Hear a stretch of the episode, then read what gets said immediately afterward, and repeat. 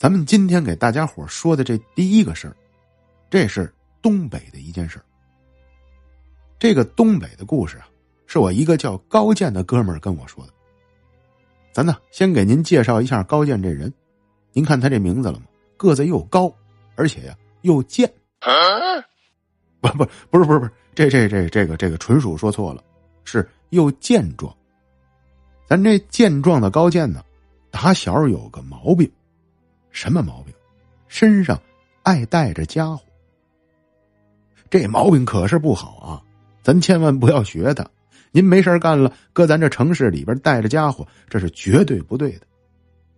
不过高健身上带的家伙呀，倒不是刀具，有时候喜欢搁身上带个棍子，尤其是知道今天晚上要走夜路，或者是上高中那会儿啊，经常从镇上六日回家的时候回的比较晚。高健就喜欢揣着棍子防身。当时身边好多朋友就问他，说：“你老带着个这东西干嘛呀？”平时高健在学校里边不是个坏孩子，又不是那个爱打架的社会小孩所以说很多人不太理解他。只是咱们这高健性格比较内向，不太爱跟别人讲自己当年的一个经历，所以说高健呢。才总是呵呵的冲人一笑，然后用他那浓重的东北口音告诉大家呀：“我呀，防身，长得太帅了，我怕有小姐姐劫我道。”哈哈哈，这高健纯属这是逗逼了。其实真实中到底为什么他带家伙，正是咱今天要给大家讲的内容。他呀根本不是怕小姐姐防身。我估计他还希望有小姐姐骚扰他，要不然，当年这天高健回家的晚上，怎么会遇到这么离奇的事儿？哈哈，您看，之前跟您提到高健呢，总是告诉人家说怕遇上小姐姐，这个我可不是跟您乱开玩笑，因为接下来高健遇上的这件奇事儿，就是发生在一个姑娘身上。高健说：“这件事是发生在他上初中那时候的。初中时候，他虽然也在镇上上学，但是这间中学呀离家比较近，足够每天回家的路，所以就没有住校。每天高健习惯了自己啊，走到家的时候，基本上这都快擦黑了，所以经常啊要走点那种擦黑的小夜路。每天从镇上回家的路啊，都要路过这么一块苞米地。”这片苞米地啊，正是高健小时候情窦初开的地界。喂，不对，我这讲着讲着又偏了，跟情窦初开没关系，可能啊，这跟现在好多人家拍的搞笑段子视频有关系。这好多东北爷们儿的第一次啊，都发生在这苞米地里边。哈哈，咱这高健呀，也是正是如此。他说：“每当我路过这苞米地的时候啊，我都想着，哎呀。”这要是从苞米地里窜出来个小姐姐把我扑倒了，呵，那太美了，不是吗？但高健这天天的幻想，有这么一天晚上，还真成现实了。可是这天晚上，这小姐姐就有点让高健失望了。就因为这小姐姐是吓得高健呐，从今以后天天带着防身的武器。那就。跟您说道说道，高健这天晚上到底遇到什么吓人的小姐姐了？出事的这天晚上，高健一个人呢，擦着黑再加上当时是冬天，下雪下的晚，天呐已经很黑了。高健呢，就和往常一样，又走到了这片苞米地旁边。大老远，高健就瞧见苞米地边上啊。背着身儿，站着一个女孩子。哎呀，这会儿高健一想呢，呵，大晚上擦黑的，这路边站着个姑娘，这是不是要跟我发生点啥呀？哈哈，估计这是高健这会儿的真实动向，不然的话，他不会朝着这小姐姐走不过去。可是高健正当走到这小姐姐旁边。当时也没跟女孩搭过讪的高健没啥经验，又想提起这女孩的注意，走进了人家之后，在人家背身的位置就，咳咳就这么咳嗽了一声。这声咳嗽让高健后悔了一辈子，因为他咳嗽完之后，这小姐姐自然的就转过了头来。哎呦，这女孩这脸一转过来呀，当时把高坚吓得这一屁股差点坐在地上。怎么回事啊？这女孩长了一张啊，是前所未见奇丑难看的脸。这张脸呢，整个五官几乎都凝聚在鼻子上，鼻子瘪瘪的，两个眼睛都快跟鼻孔接近了，嘴呢朝着鼻子方向撅着，两个颧骨把鼻子眼嘴挤在中间。高健说：“这小姐姐的五官几乎都长在正中，周边全是大脸盘子。从背影看呢，那真是想死。这一扭过脸来，真是差点的把我吓死了。当时我见着这小姐姐脸，吓得我往后退，退出好几步去，我就大声问她：‘我操，你这，这，这是人是鬼啊？’”大姐，你这干啥了？这是？咱这高健呢，也胆儿大。小姐姐当时听完高健对着她说话，然后对着高健就呲出牙来笑了一下。哎呦，这下笑的把高健更吓坏了呀！他说：“当时啊，我都无法用语言形容，别提多吓人了。”然后，直到这个时候。高健都没有意识到自己到底遇到的是什么。此时，高健说：“我还捡起来了手边的石头，朝着他砍。当时我就觉得这应该是邻村的傻子。但是，这石头朝他身上砍过去的时候，我就吓坏了。石头根本砍不到他身上，全部从他身体上钻过去。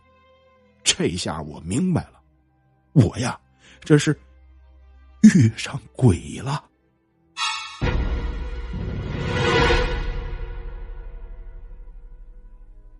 等高健反应过来的时候，其实已经距离这小姐姐有个几米远了。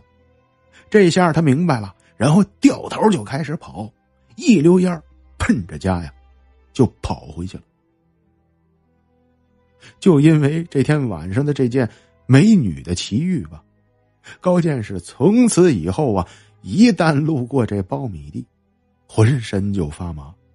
他就总想着：哎呀，这别从苞米地里窜出来个姑娘啊！姑娘要是漂亮还成，长得丑，这要是把我拽苞米地里去，我这贞洁呀，可就不保了。所以就打这儿开始，当高健小聪明了，怕万一再遇上这可怕的满脸五官凝聚在一起的。非人非鬼的小姐姐，所以啊，只要是知道今天自己晚上回家，就经常在身上佩戴着一个傍身的武器。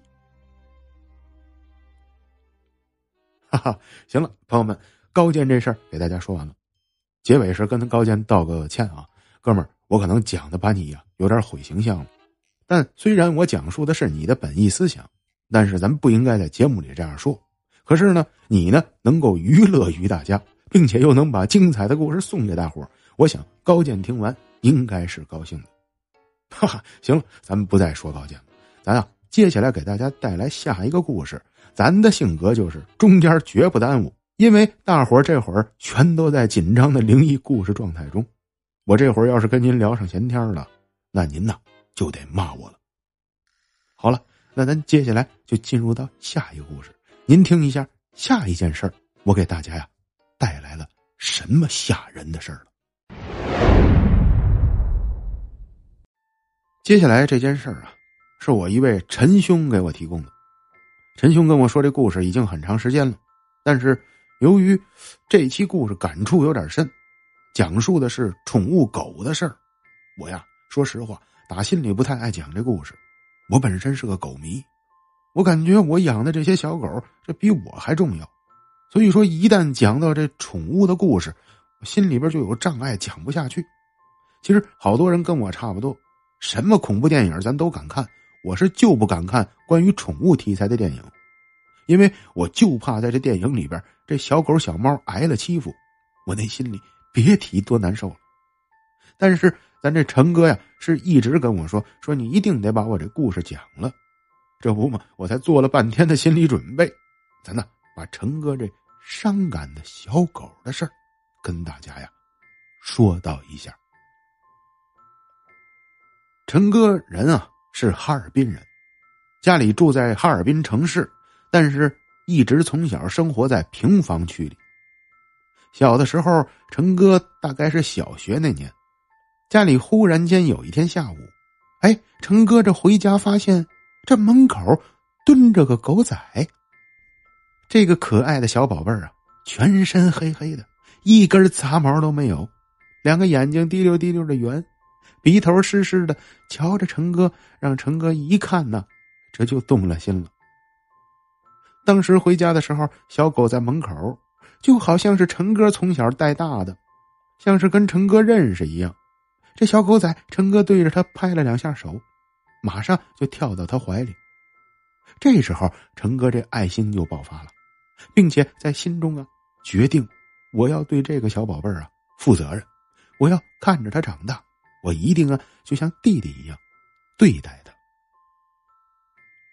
就从这儿开始啊，陈哥家里就多了一位小成员，就是这小黑狗，全家人给他起了个名字叫黑子。黑子有灵性，陈哥说别提多听话了。平时拉屎拉尿根本不用管，你给他指哪，人家孩子就去哪，并且陈哥一家人都特别爱这只小黑狗，所以经常给黑子洗澡。陈哥说小的时候我记得特别的深呢，从小我就抱着黑子睡觉，从我小学开始，黑子一直陪我长大，到了初中，从一只可爱的小狗仔。一点一点啊，变成了老黑子了。其实那会儿我每天都担心黑子有一天会离开我，但这是人之常情。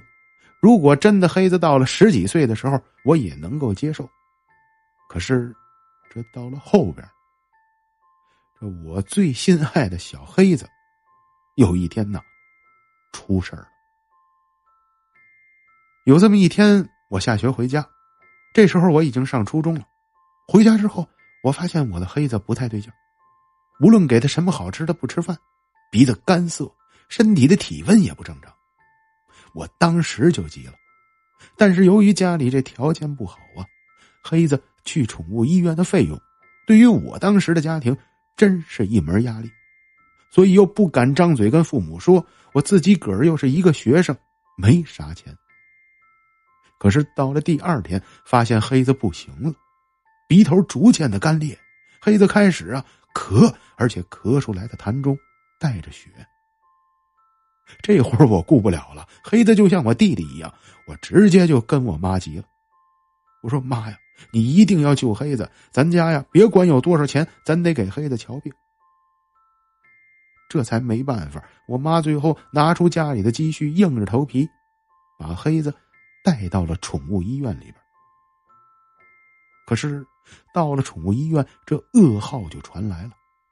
大夫告诉我说：“说黑子得了犬瘟热。”当时我是真不知道什么是犬瘟热，只是医生告诉我说：“呀，说黑子的肺已经烂了，病毒已经感染了大脑，没得救了。现在唯独能让黑子最好的办法。”就是帮他执行安乐死。我听完啊，真的就跟晴天霹雳一样。我从小没感受过这么强烈的悲伤。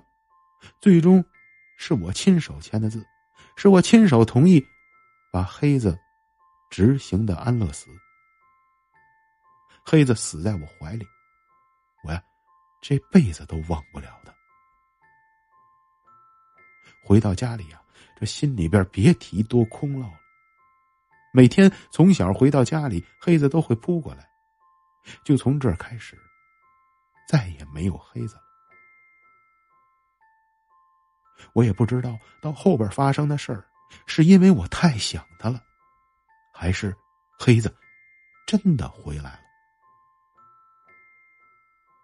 大概黑子离开之后，有这么几个月吧。一天晚上，我睡到夜里两点多钟的时候，睡得迷迷糊糊。忽然间听到外边客厅里传来动静，这动静我太熟悉了，这是黑子的声音，好像巴拉巴拉的在挠门，而且身体在扑了扑了动唤，明显是着急进我房里找我玩呢。这会儿我人是迷幻状态的，我根本想不到黑子已经离开我了。站起来，我就给黑子开门。开门之后啊，眼前是什么都没有。这下我才反应过来，啊，黑子早就已经离开我了。我失落的回到自己的床上，躺在床上在那儿待着。正当我想着刚才的事儿的时候。忽然间，一个看不到的力量扑到我身上，这股力量我也非常的熟悉，这明显就是黑子呀。然后接下来就感觉黑子在我床上跳来跳去，我除了肉眼看不到黑子的动静，他的呼吸声音，我全都能听到。此时我就在屋子里开始大喊：“我说，黑子！”黑子，你回来了是吗？但是，黑子并没有把身体显露出来给我看。但我今天依然的认为，那天黑子就在我床上。可能是这天我太激动了，喊的声音大，没几声就把我爸妈吵醒了。我父母进来的时候，我一个人像个疯子，坐在床上，四处的喊着黑子。爸妈当时就是以为我做了噩梦，太想念家里这小狗了，所以劝了我半天。我把这天晚上的奇遇跟爸妈说完，也没有人相信我，所以这件事啊，我一直藏在自己个儿的心里。